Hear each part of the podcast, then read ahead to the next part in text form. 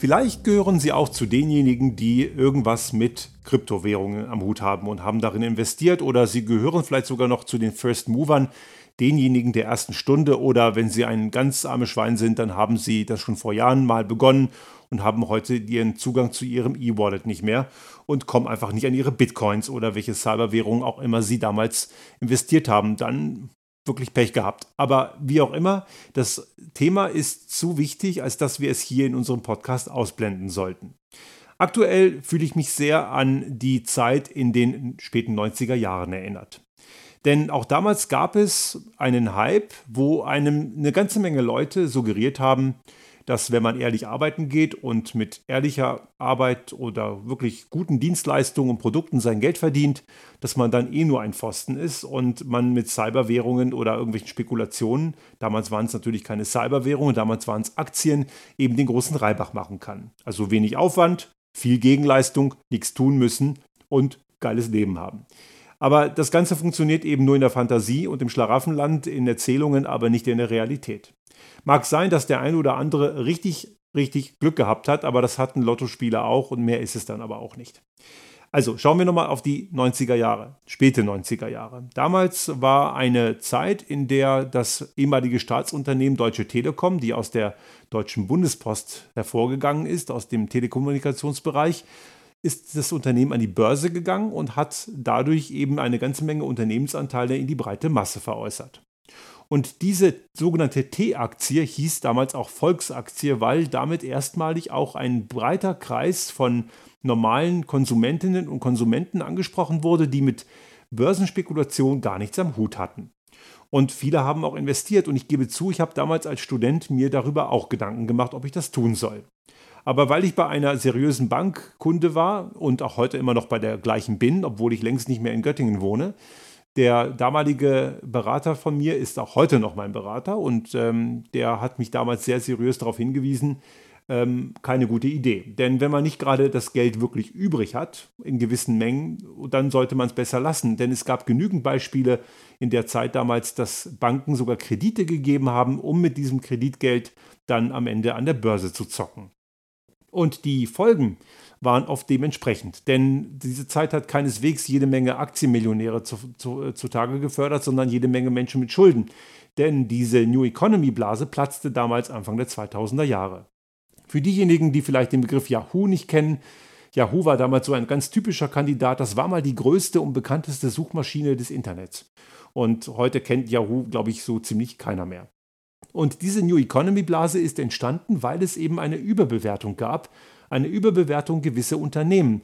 Und diese Überbewertung, die können wir heute in Kryptowährungen sehr, sehr ähnlich beobachten. Auch das ist ein System, was extrem fragil ist und auch heute wird man von irgendwelchen nicht unbedingt immer seriösen Quellen darauf hingewiesen, man müsse doch in Kryptowährungen spekulieren. Und wer auch immer das macht, das ist ja eine persönliche Entscheidung, aber am Ende ist es eben Spekulation. Es ist Lottospielen. Es ist Zocken. Und wer das gerne tun will, darf das natürlich tun. Aber man muss natürlich immer sich darüber im Klaren sein, was da wirklich hintersteckt und welche Konsequenzen das hat. Und im Kontext von Kryptowährungen hat das Ganze nochmal eine sehr, sehr kritische ökologische Komponente. Auch dazu kommen wir gleich. Man kann allerdings trotzdem sagen, dass die Idee von Kryptowährungen nachvollziehbar ist. Wenn wir auf die Zeit etwa von 2008 zurückschauen, damals gab es ja diese berühmt-berüchtigte sogenannte Finanzkrise. Ich habe das immer als Vertrauenskrise bezeichnet und würde es auch heute noch tun. Und ich würde auch heute sagen, es gibt diese Krise immer noch, auch wenn sie in der Phänomenologie nicht mehr so sichtbar ist. Aber sie ist da. Das Problem ist nämlich, dass eben gewisse Institutionen, in dem Fall damals Banken, sich dann plötzlich nicht mehr getraut haben. Die Subprime-Krise hat zu einem Zusammenbruch einer großen Bank in den USA, Lehman Brothers, geführt. Und das hat am Ende so einen ganzen Dominoeffekt gehabt. Und auch in Europa waren große namenhafte Banken, unter anderem auch die Deutsche Bank oder die Hypo Real Estate in München betroffen. Die Deutsche Bank hat es überlebt, die Hypo Real Estate ist pleite, die gibt es nicht mehr. Und einige Landesbanken waren ebenfalls in Schieflage. Gerettet wurden die alle ausschließlich durch die Steuerzahlerinnen und Steuerzahler, also wieder mal der Allgemeinheit. Gewinne werden also wieder mal privatisiert und die Verluste werden sozialisiert. So gehört sich das natürlich in den Augen der ewig gestrigen neoliberalen Lobbyisten. Wird immer ganz gerne gemacht. Die, die sonst immer sagen, Staat soll sich raushalten, schreien in Krisen dann immer nach dem Staat. Aber das ist ein anderes Thema, das haben wir letzte Woche diskutiert. Jedenfalls haben trotzdem damals die ganzen großkopferten Manager dieser Banken fette Boni bekommen, obwohl sie einen richtig miesen, schlechten Job gemacht haben. Und diese Kaskade, dieses ganze Misstrauen in diesem System Banksektor, und wir müssen leider feststellen, die meisten im Finanzbereich heute zocken fleißig weiter. Die meisten, nicht alle, aber die meisten haben nichts aus 2008 gelernt. Das weckt natürlich gewisse gewisse Erwartungshaltungen und Begehrlichkeiten an ein System, was abgekoppelt vom Bankwesen ist. Und Kryptowährungen sind dafür durchaus ein sehr nachvollziehbarer Ansatz, denn mit einer Kryptowährung sind Banken ausgeschaltet. Wie funktioniert das? Wenn ich mit einer Kryptowährung eine Zahlung vornehme, dann setze ich einen entsprechenden verketteten Datenbankeintrag in Gang. Das bedeutet, meine Transaktion ist nicht nur auf einem Gerät in einer Datenbank gelistet, sondern diese Datenbankmanipulation, diese Datenbankveränderung erfolgt über eine Verkettung mehrerer kleiner Datenblöcke von wenigen Megabyte. die sind gar nicht groß, aber sie müssen zusammenpassen. Und damit sie zusammenpassen, gibt es einen sogenannten Token und dieser Token von dem einen Datenbankelement muss zum nächsten passen. Es entsteht also eine Kette von Datenblöcken. Und daher kommt auch der Name Blockchain. Diese Blockchain-Technologie hat den großen Vorteil, dass sie durchaus eine sehr hohe Sicherheitsebene hat. Das alles zu manipulieren ist weitaus schwieriger als eine einzelne oder einzelne Datenbankeinträge. Das kann man leichter. Und ich brauche keine Bank mehr dazwischen. Also ich kann mit meinem Crypto-Wallet auf einem Mobiltelefon zum Beispiel, auf einem Smartphone oder einem Laptop eine Transaktion auslösen und der Adressat einer Transaktion oder vielleicht bin ich der Adressat einer Transaktion, bekommt am Ende das Ergebnis über diese Verkettung und diese Verkettung läuft über mehrere Clients weltweit. Und das ist ganze, das, so spannend die ganze Geschichte auch ist, so hat sie auch ihre Schattenseiten. Man ist relativ anonym, daher werden solche Cyberwährungen eben auch gerne von Kriminellen benutzt. Also Ransomware-Erpressungen zum Beispiel laufen genau auf diesem Schema, dass man dann Lösegeldzahlungen in Bitcoins meistens abwickeln muss oder auch Spam-Attacken in die Richtung, dass man dann, äh, das behauptet wird, jemand hätte die Webcam gehackt und hätte einen gefilmt, wie man irgendwie beim Schauen von horizontalen Inhalten sich befriedigt. Auch solche Spam-Mails gibt es und der eine oder andere fühlt sich dann ertappt und zahlt dann. Und solche Kriminellen arbeiten eben gerne mit Bitcoins, weil man eben auch diese Anonymität hat. Aber diese Cyberwährungen haben einen ganz weiteren entscheidenden Nachteil das Vertrauenssystem dieser Cyberwährungen ist relativ klein. Einige werden jetzt wahrscheinlich daran denken und sagen, Elon Musk hat ja jetzt auch einige Male sowas gesagt, man kann bei Tesla die Fahrzeuge eben auch mit Kryptowährung bezahlen. Das ist zwar sachlich richtig, er hat das auch mal wieder revidiert und dann wieder, wieder zugesagt, aber entscheidend ist, dass er die Produkte eben immer noch in US-Dollar oder in Euros ausweist und nicht in Bitcoin oder irgendeiner anderen Cyberwährung. Das liegt einfach daran, dass dieses System einfach nicht vertrauenswürdig ist. Und das ist es ganz klar nicht. Es unterliegt eben einer reinen Spekulation und das ist wie Lottospielen. Der Gegenwert einer Kryptowährung kann eben erfüllt sein, er muss es aber nicht und es kann von einem Tag auf den anderen anders sein.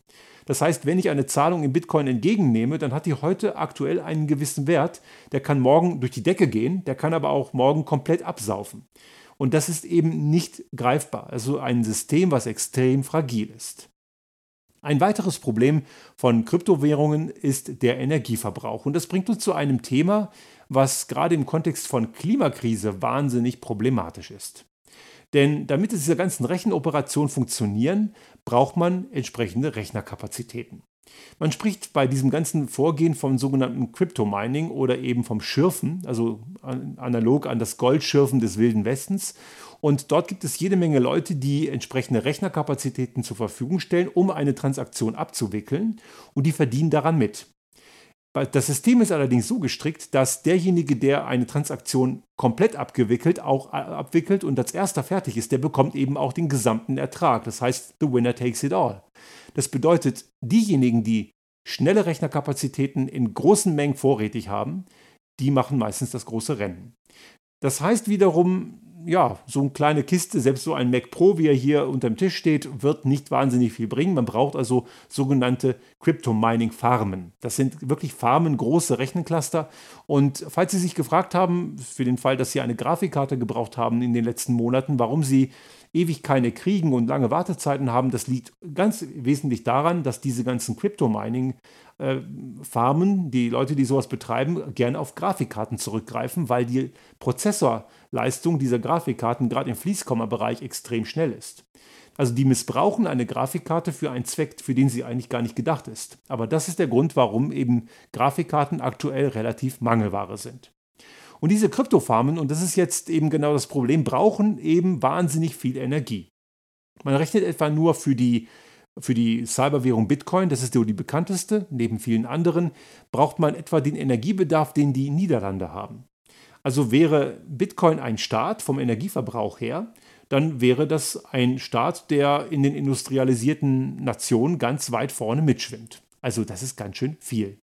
Und im Kontext von Klimakrise ziemlich bescheuert. Gerade wenn man feststellt, dazu werden wir gleich nochmal kommen, wofür Kryptowährungen hauptsächlich genutzt werden, nämlich zum Zocken. Aber schauen wir gleich nochmal drauf. Aber wir müssen zum Thema Klimaschutz da leider noch mal mehr Öl ins Feuer gießen. Und das können wir hier, können wir hier sehr wörtlich nehmen, denn eine ganze Menge Kryptofarmen laufen mit dreckiger Energie. Eine der größten Kryptofarmen-Ansammlungen findet man im Iran. Im Iran laufen äh, solche Systeme deswegen besonders gerne bei den, bei den äh, Kryptominern, weil Strom sehr, sehr billig ist. Und der ist billig, weil es Öl dort in rauen Mengen gibt. Ja, Sie haben richtig gehört. Öl. Also Öl wird dort verfeuert, um Generatoren anzutreiben, die dann am Ende den Strom liefern, aus dem dann diese Kryptofarmen versorgt werden. Also richtig, richtig dreckiges Geschäft. Und dann auch noch dieser enorme Energieverbrauch. Also das ist auch der wesentliche Grund, warum wir uns bei uns hier und auch ich persönlich, wir haben uns ganz klar dagegen entschieden, bei dem Spiel mitzumachen. Denn es ist eben aus ökologischer Sicht mit in, in keinster Weise irgendwie zu verantworten. Und jetzt haben wir noch ein weiteres Thema. Wenn wir also diese, diese ganze Kryptostruktur uns angucken und die Technologie dahinter, den Blockchain, dann ist eigentlich, und ich habe das ja schon angedeutet, die Kryptowährung eigentlich so der langweiligste und sinnloseste Anwendungsfall. So sehr natürlich auch die Anwendung aus der Finanzkrise damals 2008 hervorgegangen nachvollziehbar ist, so sollte man das ganze Ding anders denken. Denn in dem Thema Blockchain stecken ganz, ganz andere Möglichkeiten. Wir müssen natürlich, bevor wir diese Möglichkeiten auch denken, und das werden wir tun müssen, auch das Thema Energiebedarf mitdenken. Und es gibt auch schon im Bereich der Kryptowährungen Anbieter, wie zum Beispiel Ethereum. Also das ist eine Plattform, die macht nicht nur Kryptowährungen, die machen eben auch ganze Vertragskonstrukte, Krypto-Apps, also ganze Systeme, werden dort abgewickelt und das ist auch ganz spannend. Nicht nur Banken kann man außen vor halten, man kann auch Notare außen vor halten, mittelfristig, weil man Vertragskonstrukte mit einer Blockchain genauso abwickeln kann. Und Ethereum geht eine ganze Ecke weiter, hat allerdings auch eine eigene Währung, den sogenannten Ether. Und der Ether ist jetzt aktuell, der wird immer weiter überarbeitet von den Entwicklern, die dafür sorgen wollen, dass der Energiebedarf deutlich runtergeht. Die Bitcoin-Entwickler nach eigenen Angaben denken gar nicht daran. Da ist Gier wieder mal frisst Hirn angesagt. Und das ist eben eins der Probleme, die Bitcoin mittelfristig auch kaputt machen wird. Aber der Energiebedarf ist gerade bei der Entwicklung dieser Applikation eine ganz, ganz wichtige Größe. Bereits heute wird in der Softwareentwicklung sehr stark auch auf Energieoptimierung geschaut, gerade bei Betriebssystemen wie iOS oder auch Android, also alles, was im mobilen Einsatz ist, aber auch bei Desktop-Systemen wie macOS oder Windows 10 muss man drauf schauen. Das tun die Entwicklerinnen und Entwickler, weil natürlich viele dieser Systeme mittlerweile auf Laptops laufen. Und da ist natürlich die Lebensdauer eines Ladezyklus nicht unerheblich. Aber im Kontext einer Blockchain wird das Ganze nochmal viel, viel intensiver, weil es natürlich jede Menge Blockchain-Transaktionen jeden Tag gibt.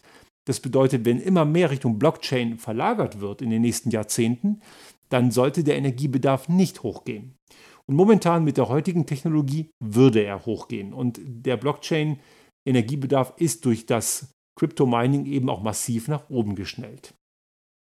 Das Ganze, wo man noch weiterdenken muss, ist, wie kann eigentlich ein Wirtschaftssystem von morgen aussehen? Und deswegen habe ich jetzt auch gerade schon mal angedeutet, dass diejenigen, die in Kryptowährungen machen, eigentlich die gleichen Fehler der vergangenen Jahrzehnte weitermachen, nur mit einem anderen Medium, nämlich auf Basis von monetären Gegenwerten zu zocken. Und damit kriegt Geld einen Eigennutz, einen, einen Wert, den er für die Gesellschaft gar nicht mehr hat. Schauen wir mal ganz, ganz weit zurück in die Geschichte. Früher gab es Tauschhandel. Sogar in sozialistischen Staaten in Osteuropa, auch einschließlich DDR und so, gab es auch Tauschhandel. Das hatte dort andere Gründe. Es gab natürlich auch eine Währung, aber es gab auch eine Mangelwirtschaft. Und Mangelwirtschaft führt oft dazu, dass die Menschen untereinander sich dann vernetzen. Damals natürlich noch nicht im Internet, aber trotzdem hat man irgendwie jemanden gekannt, der etwas hatte, was man gerade brauchen kann. So kennst du wen, ich brauche mal das und das. Und hier, der hat was, frag ihn mal. Und dann hat man geguckt, hier, was habe ich, was du brauchen kannst. Und äh, das ist gang und gäbe gewesen.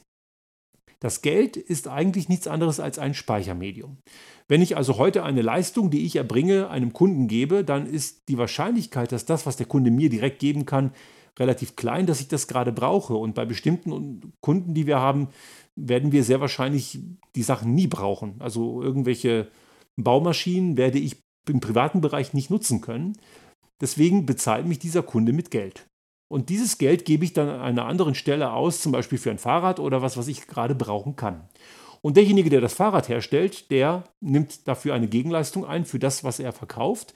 Und das kann er wieder woanders investieren.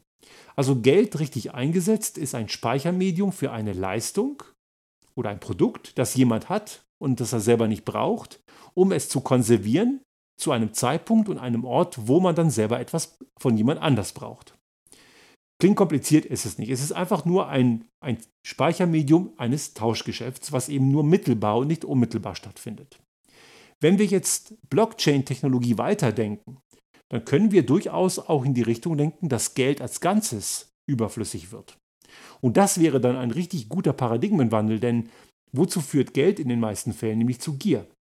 Es heißt ja immer, Geld verdirbt den Charakter und bei den meisten Menschen ist das tatsächlich so. Je mehr jemand hat, desto geiziger und gieriger werden diese Leute. Und diese, diese Charakterverderbnisse führen dazu, dass die Leute auch anfangen, andere auszubeuten. Das wissen wir alle, dass diejenigen, die sehr, sehr viel haben, das sind nicht alle, klar, es gibt auch da Menschen, die viel haben durch eine Erbschaft und die durchaus sehr viel spenden und absolut philanthropisch unterwegs sind, aber viele, die viel haben, wollen trotzdem noch mehr, obwohl sie es gar nicht brauchen den Hals nicht voll genug kriegen, ist ja eine nicht ohne Grund etablierte äh, Redensart. Und das, die Blockchain-Technologie kann dazu führen, dass wir irgendwann kein Geld brauchen, weil ich eben direkt über eine Vernetzung weltweit und entsprechend einer Blockchain Leistung und Gegenleistung miteinander verknüpfen kann. Die Lösung dafür kann ich jetzt nicht aus dem Tisch ziehen. Ich denke ehrlich gesagt schon lange darüber nach. Ich habe noch keine fertige Lösung und sollte das jetzt jemand hören, der oder die da eine Idee hat, bitte machen. Ja, also ich erhebe da jetzt keinen Anspruch drauf und andere haben mit Sicherheit auch schon darüber nachgedacht. Ich bin sicher nicht der Erste. Aber das wäre ein echter Schritt. Diejenigen, die jetzt in Kryptowährungen, mit Kryptowährungen zocken, die machen nichts anderes als diejenigen vor ihnen. Sie nutzen nur eine andere, eine andere Währung, ein anderes Medium. Und das macht die Sache nicht unbedingt besser, eben aufgrund des Energiebedarfs. Also diejenigen, die mit Kryptowährungen zocken, sollten vielleicht doch lieber an der Börse zocken. Das braucht nämlich weniger Energie und ist am Ende auch nichts anderes als Spielcasino. Also dieses Beispiel zeigt sehr gut, wenn wir über das Thema Zukunftsfähigkeit und Veränderungsfähigkeit reden, wie sehr man wieder neue Technologien, die wirklich wegweisend sind und es auch sein werden. Ich bin ziemlich sicher, dass wir über Blockchain und mit Blockchain die nächsten Jahrzehnte immer mehr und mehr arbeiten werden und mehr damit zu tun haben werden. Das ist eine Technologie, mit der es sich lohnt, sich zu beschäftigen, dass wir auch da wieder den Fehler machen, dass wir sie nur darauf reduzieren, auf etwas, was wir heute schon kennen, anstatt etwas zu machen, was wirklich wegweisend ist, was einen Paradigmenwandel erzeugt. Aber wir müssen immer darauf achten, dass wir einerseits natürlich mit den Ressourcen, die uns dieser Planet gibt, entsprechend sorgsam und sparsam umgehen, denn wir können nicht davon ausgehen, dass es weiter so geht, dass wir immer mehr und mehr Energie verbrauchen. Und wir müssen etwas schaffen, was die Gesellschaft als Ganzes auch voranbringt, was einen Mehrwert auch für die Gesellschaft hat. Denn wenn wir nur für uns selbst etwas machen, dann werden wir damit vielleicht nur kurzfristig erfolgreich sein. Und ich stelle wieder mal fest, dass wir erneut eine Folge machen, wo es um das Thema Klimakrise geht. Und ich befürchte, das wird auch nicht anders möglich sein. Wenn wir dieses Thema nämlich nicht ernst nehmen, auch im Kontext dieser neuen Technologien, dann wird diese neue Technologie am Ende ein Rohrkrepierer und sie wird uns am Ende sogar Schaden zufügen. Ich möchte allerdings jede und jeden dazu auffordern und auch eindringlich darum bitten, beschäftigen Sie sich damit, aber tun Sie es auf eine Art und Weise, die neben Ihrer eigenen persönlichen Profitabilität, die ja natürlich völlig legitim ist, wenn ich etwas tue, möchte ich auch davon profitieren, das ist okay, aber dass man diese Fragestellung einbettet in das Gesamtsystem einer gesellschaftlichen und ökologischen Verantwortung. Denn was auch immer wir tun, auch mit neuen Technologien, wir haben wirklich nichts gewonnen. Im Gegenteil, wir werden eine Menge verlieren, wenn wir die Fehler der Vergangenheit nur mit anderen technologischen Mitteln einfach nur weitermachen.